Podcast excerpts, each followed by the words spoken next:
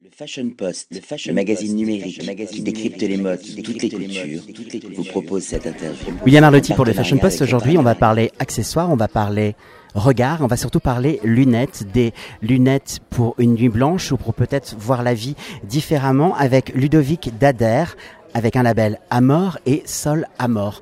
Quelle est l'histoire de cette marque? Alors, tout commença en 1946 quand Georges Lissac, héritier d'une euh, dynastie d'opticiens, lunetiers, euh, morésiens, a créé la monture Amor qui était amortissable. C'était la première monture souple, légère, confortable sur le marché. Rapidement, il a développé le verre Orma, qui était le verre le plus vendu au monde, qui était simplement l'anagramme de Amor, Orma, Amor, et qui par la suite a donné lieu à Essilor, qui est aujourd'hui le verrier le plus important au monde.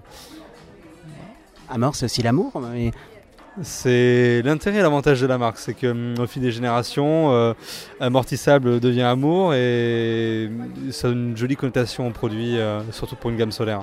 Dans la sémiologie, ça renvoie à un sens qui est assez euh, séduisant. Pour être directeur général d'Amor et de Sol Amor, quel a été votre parcours? On va dire que la lunette c'est aussi une histoire de famille et que tout simplement cette marque je la suis depuis tout petit dans dans les magasins optiques, il y a de vieilles affiches, de vieilles publicités, euh, de vieilles montures qui traînent euh, dans des magasins, dans des fonds de tiroirs. Donc, du coup, de fil en aiguille, quand on est passionné des vieilles marques, euh, on se demande qu'est-ce qui est devenu cette marque.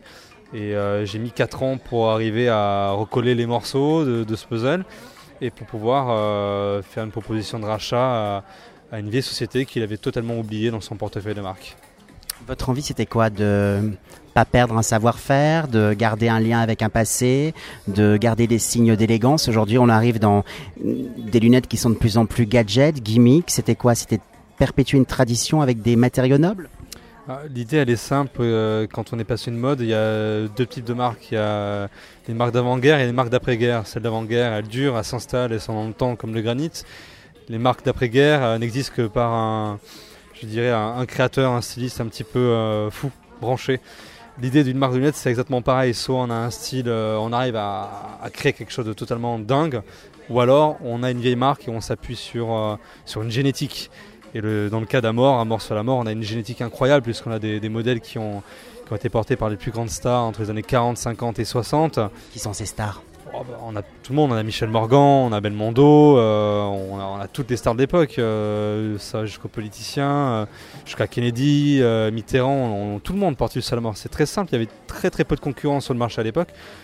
Donc finalement, comme Georges Isaac était l'opticien le plus connu de France, voire même d'Europe, et que sa marque de lunettes était la plus connue du monde quasiment, avec Ray-Ban, Persol et Porsche Design, c'était assez facile d'être porté par beaucoup de gens.